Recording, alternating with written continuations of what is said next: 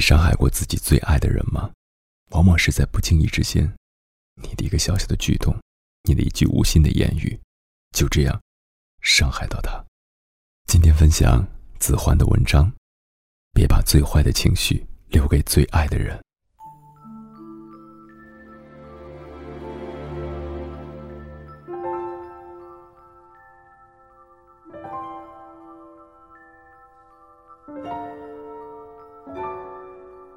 这里是荔枝 FM 九七九幺四九，耳朵开花了，我是鸭先生，做你耳朵里的园丁。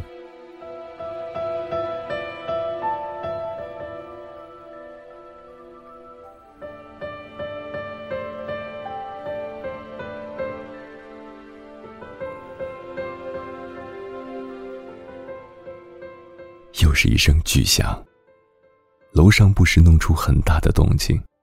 是邻家男孩在跟他妈妈吵架。时光溜得飞快，前几年虎头虎脑的小鲜肉，转眼已上中学，下巴还悄悄钻出了青区区的胡茬儿。尖叫、摔门、砸东西，伴随着快步跑下楼梯的咚咚声，那些母子俩手牵手的暖心画面，许久不见了。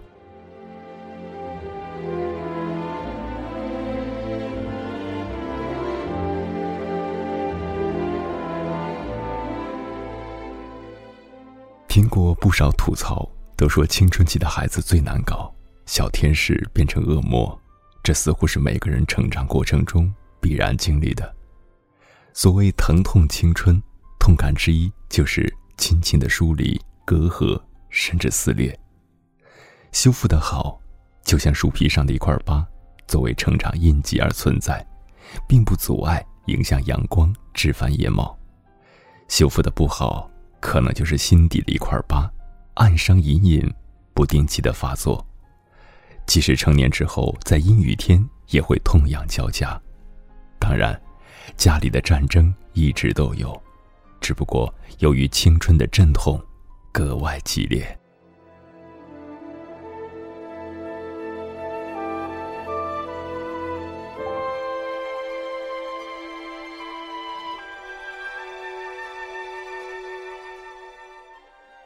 生活很累，每个累的人都需要一个情绪的垃圾桶。一项心理学调查说，大部分男人对老妈发火最多，大部分女人对老公发火最多，离异者对孩子发火最多，没有了母亲的男子甚至会跟桌子凳子发火。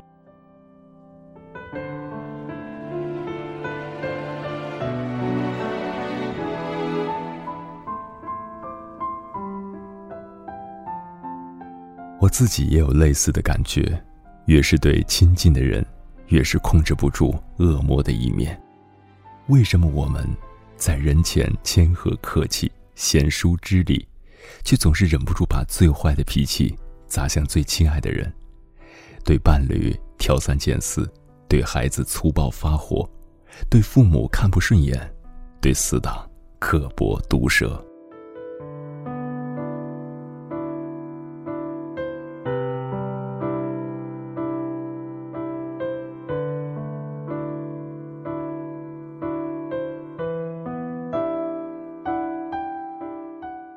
大家都听说过踢猫效应吗？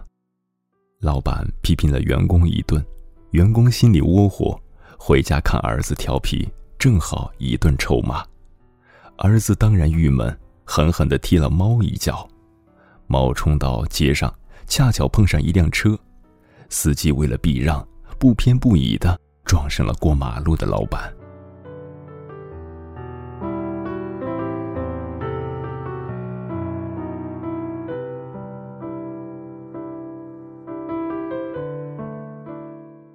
我们都是踢猫效应生物链上的一环，在接受别人坏情绪、传递自己坏情绪的过程中，受着伤，也伤害着别人。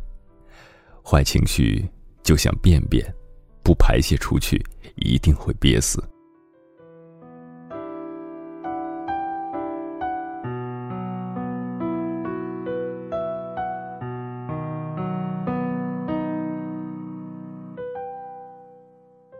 窝火时，谁又能成为发泄坏情绪的下线呢？上司，脑袋进水不想混了吧？同事，人在江湖飘，队友太重要。客户，就差烧乳香供起来了。朋友，不达到死党级别，真不敢任性发飙。七姨八姨，公婆游历，天哪！就算一年不见，都可能沾上口水是非呢。陌生人，没看见社会新闻三天两头爆出什么一句话那样血案呀？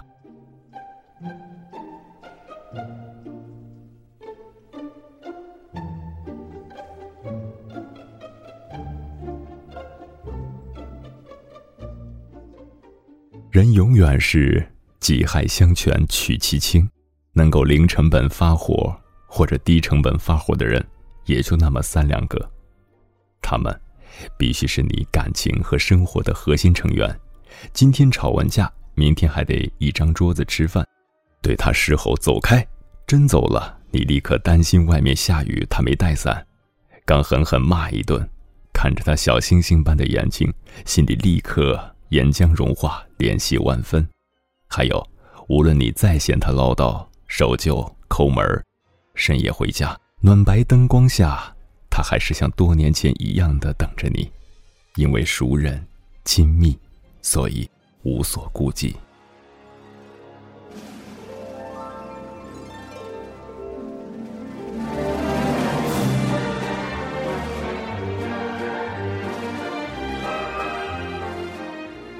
无所顾忌，不代表被伤害者麻木无感；轻易原谅，不代表感情完好，毫无伤痕。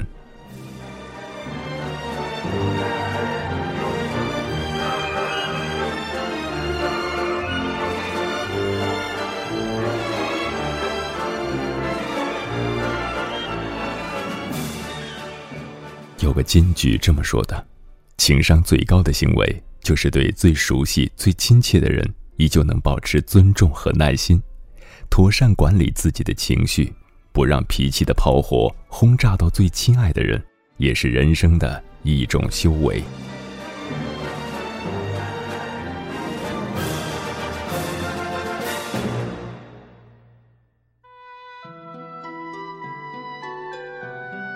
所以，拥有情感的备胎很重要。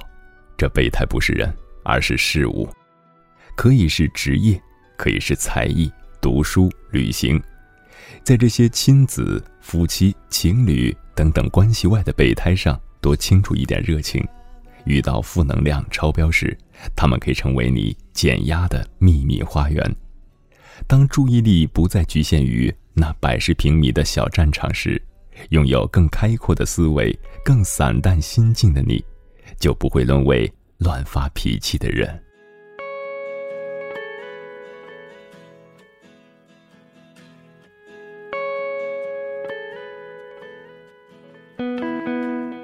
我把你放在一个安全的地方，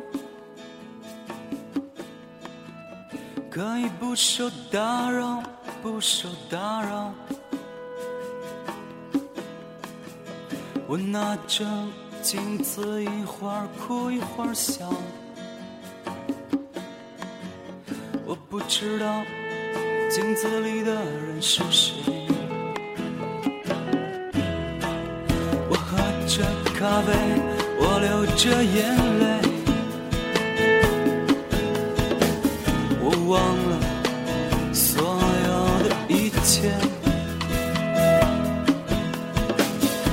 季节，以为我什么都没有了。迎着电波自在飞翔，我是鸭先生，感谢收听本期的耳朵开花了。如果你喜欢我的声音或者我的节目，可以关注我的微信公众号“迎波”，迎着电波的意思，或者加入到我的听众交流群幺五幺七九六七幺零。前行的路上不孤单，一起飞。应该怎么去继续企图忘记，可是。我过于清醒，我企图放弃，可是我没有勇气。在这段没有人陪的日子里，害怕面对所有的尴尬和狼狈。需要一支幸福的玫瑰，然后把它插在心里，然后我就可以安静的睡去。